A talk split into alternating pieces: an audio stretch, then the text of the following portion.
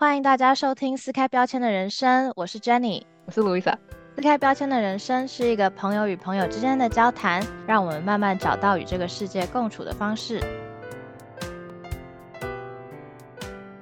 今年年初呢，Jenny 跟我有回台湾一趟，所以我们想说可以记录一下这次回去台湾的一些心得或是一些想法，这样。在这一集呢，我们也会放一些在台湾我们觉得很熟悉的声音。那我们现在就先听第一段录音吧。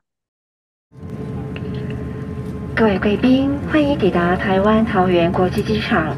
为了安全起见，在请系安全带指示灯没有熄灭前，不要解开安全带离开座位。觉得你这次回去台湾的时候，有没有人接机呀？没有诶，我这次回去的时候，就是算是第一次自己一个人飞回台湾，然后要去找到说怎么样从机场坐到市区。当下其实就在飞机上头，其实是很担心的，因为我好像没有自己去找过，就是机捷在哪里啊这种，之前都是跟着走就对了，就很轻松。不过其实我一下飞机到机场，看到所有的标示啊，看到所有的人啊，其实会有一种。觉得很熟悉的感觉，就是因为每次回去的时间也都是差不多五点多，就那时候天还没有亮啊。然后你一下飞机，其实你就会完全感觉到那种空气上的不同，就很明显的。然后这又是我从来加拿大了以后第一次冬天的时候回台湾，所以那种感觉就是。完全不一样吧，跟前几次回台湾都不太一样。然后反正就拎着我的行李，然后就发现哦，其实那些标示啊什么都很清楚，所以要找地方也没有很困难。尤其是在过海关的时候，听到海关讲中文啊什么，就会觉得很亲切的感觉。这样，你刚刚讲说那个空气不一样，因为我这次也是冬天回去，然后其实离上一次冬天回去真的是快二十年了吧，就是真的不知道台湾的冬天是什么样子了。就不知道说潮湿的冷到底是怎样，然后也是就一下飞机就是温哥华，虽然说是比较潮湿了，但是跟台湾比还是比较干燥。回去台湾就是那种一下飞机就觉得说，哦，脚好像有点闷闷的哦，这样子 就是那个整个空气的感觉是不一样的。然后这一次我回去跟之前也是有点不一样，因为这次回去台湾是从新加坡搭飞机去台湾，所以那个航厦不一样啊，等等的。然后还蛮好的，就是我爸妈有去机场跟我一起搭机捷，然后高铁，因为我们是住新竹，所以就是通车要坐稍微久一点点。在机场的时候听到。大家在讲台语啊，然后或者就是大家都跟我长一样，就是有一个熟悉感这样子，但是也是要稍微适应一下，因为温哥华就是大家都长不一样，然后突然到机场想说，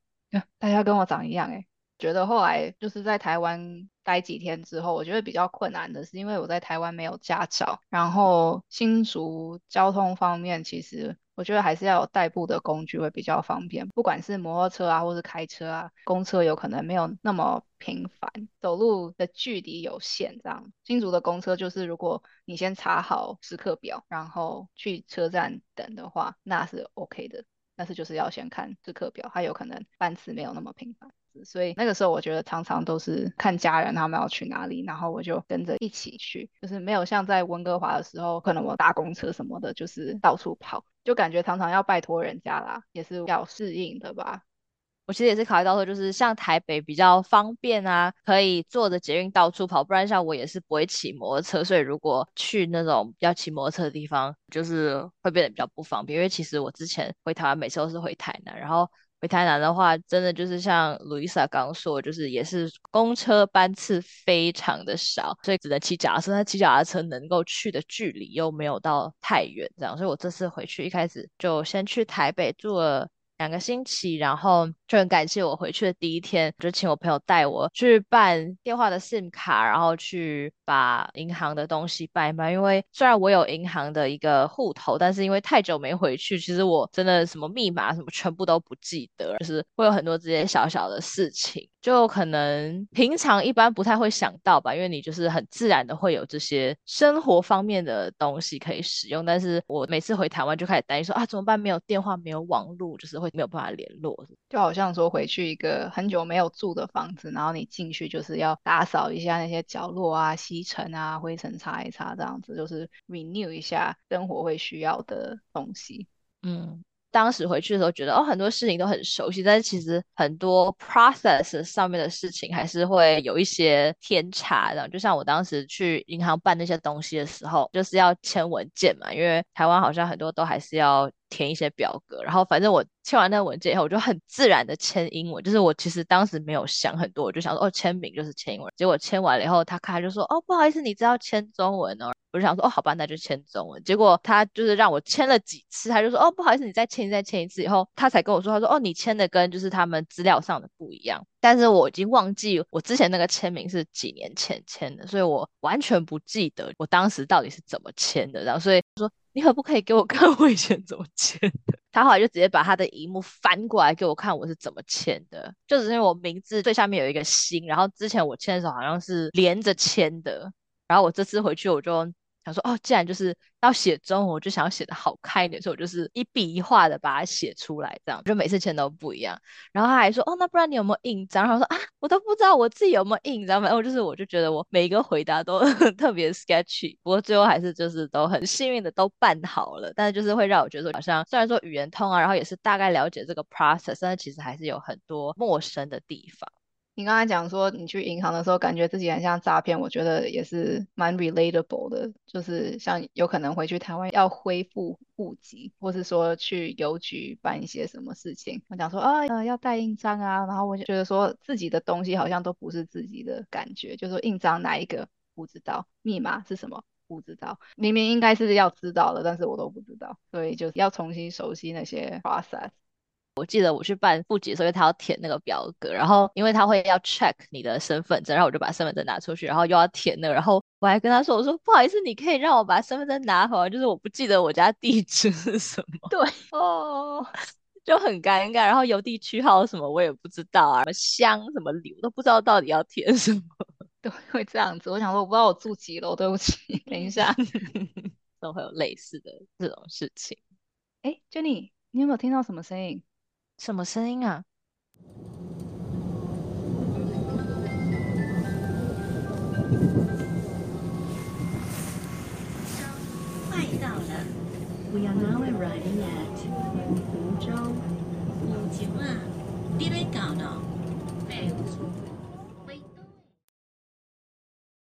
我们这次回去台湾呢，也花很多时间，不管是搭火车啊、客运啊，很多不同的交通工具，不管是去看朋友啊，或者是看家人啊，然后呢，跟很多不同的人相处的过程，也让我们对自己有新的认识。像我的话，就是穿着没有特别欧美的 style，就是还蛮跟人群混合的，不会特别突出啊。然后对于在加拿大生活，其实我们家一直都是保持算是极度低调吧。就是如果有人问说是不是国外回来的，然后有可能会有一点含糊的带过的。就我们家是这样子，但是像阿妈辈的，他们有可能跟朋友提起，就会说：“嘿呀，那个加拿大的孙邓来啊，完呢，就是好像就算我长得不像是在国外生活的样子，但是好像还是会被冠上一个头衔，就是国外回来的。”哎，其实我也是，就是我之前是在台北的时候，因为常常就是一个人会跑来跑去嘛，然后很容易被那种就是在捷运站啊推广一些活动的人啊，或者是一些推销员啊，就会很容易被他们堵。我就想说，哦，那既然就是他们都就是说，哦，你有没有一点时间就跟他们聊一下吧，不然就是他们这样也很辛苦，在那边就都没有人理他们。然后结果我才跟他们聊没有两句，他们就会说，哎。你是国外回来的吗？然后我想说，哎，他们怎么会知道？然后就会说，哦，因为就是听得出来。然后我想说，嗯就是我讲中文有差这么多吗？就是我一直以为说，就是好像我很能够 blend in，那结果好像其实也没有，觉得没有到对我来说可能影响这么大。可是就好像会被别人指出来说，就是哦，你好像不是这么 fit in 的那种感觉。另外一件事情就是，你刚刚讲到穿衣风格，我是因为就是可能在这边住久，所以我还蛮习惯穿 leggings 的。然后我后来发现，好像台湾比较不会直接穿 leggings 出去。对，我这次回台湾的时候，我就有特别注意，就是我如果那天要穿 leggings 的话，我可能会搭一件比较长的上衣这种的。反正就是会有类似这种小事情，但我觉得最明显的是，因为回去的时候虽然是冬天，但是有一些天对我来说是不冷的，所以就我可能套一个短袖啊，就想要出门了。很多人就会说啊，你这样不冷吗？什么就是虽然他们是关心的口吻，但是我就会觉得说，就是哦，我其实真的觉得我穿这样就够了这样。但是我后来就是为了不要让人家一直问一直问，我就特别去买了一件那种很薄的那种，不算外套，就有点像衬衫，只是它的那个材质比较厚一点。然后就是出去就套着那个啊，然后它就是薄的长袖，所以别人也不会觉得说哦，你是不是穿太少什么什么之类，就是会觉得说好像要做穿搭上的调整才比较能够 blend in。我觉得像在温哥华，不管是穿着打扮啊、选择的职业，或是人生规划等等的，我觉得都还蛮尊重每个人的选择。有可能这个人他想要染粉红色的头发，好啊。我 supervisor 就染过粉红色的头发，然后有一些学生看到他就讲说：“你在 business 真的可以染粉红色的头发吗？”然后他讲说：“为什么不行？”或者说我同事他就是头发一半是直的，一半是绿的，就是都可以啊。你想要怎样，他们都 respect 你这样子。所以我觉得对于这方面的接受度是蛮高的，不会特别侧目说，呃，他怎么这样子啊，或是说，啊，他这样子怎么敢穿这样子的风格的衣服或什么的，这方面我觉得是还蛮 welcoming 的吧。那像说在工作的时候啊，我们每一位同事他们的长相有可能不太一样。像我就是比较不会跟人家社交，但是我们工作其实是很需要常常跟人家 network 聊天讲话的。那像如果办活动的时候，我的工作有可能就是比较是幕后在帮忙，然后有些同事他们比较会讲话的，他们就会去跟来参加活动的人社交。然后我觉得就是他也不会强迫你说。你在工作，你就一定要有这个社交，或是一定要有这样子的表现，就是他可以理解说每个人的强项不一样，然后我们就是只要一起合作的时候，成果是好的就好。然后像我们 team 最近是在计划明年一些 project 的规划，然后在这个过程当中，主管他们就一直强调说，我想要听到你们的想法，然后你想法丢出去之后，他都不会反驳，他就是把它写下来，然后最后大家在一起讨论说，那我们明年到底想要做什么 project 之类的。我觉得大部分对于接受新的想法的时候，都是持一个好奇心。他有可能会问一些问题来理解，但是他不会直接说这个行不通，他不会直接否决。所以我觉得这种 open dialogue 的方式会让我觉得说，哦，我做我自己是可以的，我的想法是会被接受的。所以在这样子的工作环境，我比较能做自己，然后也感觉我的个人特色是被接纳的。我觉得在温哥华会让我感到归属感，是因为我周遭的不管是同事啊、朋友啊、家人，感觉那个归属感是来自于我信任的人，不一定是这个城市本身。其实我也有同样的感觉，就是我会觉得说，好像在温哥华比较难感受到归属感，因为像我虽然在这边的，就是同一所 high school 读了五年，但是我自己回去的时候就没有很多回忆的感反而是跟朋友一起回去的时候，大家会有那种感觉，说哦，我们以前在这里干嘛，在那里干嘛这样。但是像我这次回台湾的时候啊，就有去我后来在台南念的那个小学逛这样子，然后虽然说我当时。只在那边读了小学的最后两年，但是每次回去的时候都会有很多回忆啊，跟很多熟悉感会出现，这样，所以就是会让我觉得说，好像在温哥华获得归属感的方式，比较但是因为某一些人，所以才有了某一些的记这样子。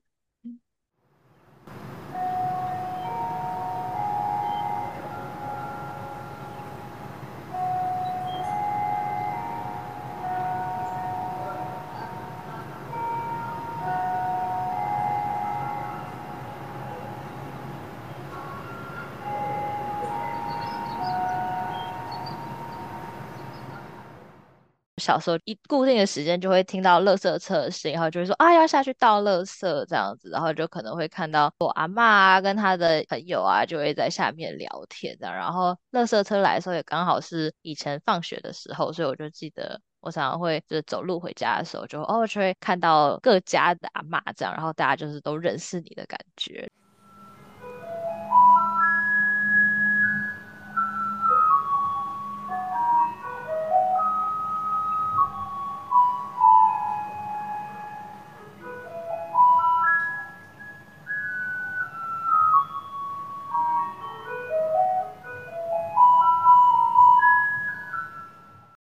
刚刚有提到说，回台湾的时候啊，会有一些东西需要重新适应，因为毕竟我们已经很久没有回去了。那路易莎，你觉得说，就是在台湾待了一阵子了以后，又再回来温哥华，你觉得有没有什么是现在反而不太适应，或者是需要重新适应的事情呢？因为我回去台湾其实有待大概四个礼拜吧，一个月的时间，就有机会请一个很长的假，然后就可以回去久一点。待了一个月之后，对台湾就是慢慢也会有那个熟悉感了。刚开始会有一点熟悉但是陌生的感觉，但是待到最后就觉得哦，好像都是熟悉，感觉又有以前家的那个感觉了。所以当一个人回到温哥华，然后又是冬天，好晚才天亮。然后呢，很早就天黑，然后一个人住啊，就是冬天冷啊，整天天气都是阴天、下雪、下雨什么的。其实是因为有点难啦，就是会觉得蛮孤单的，然后家人都在台湾，所以那个时候就是心情不是很好。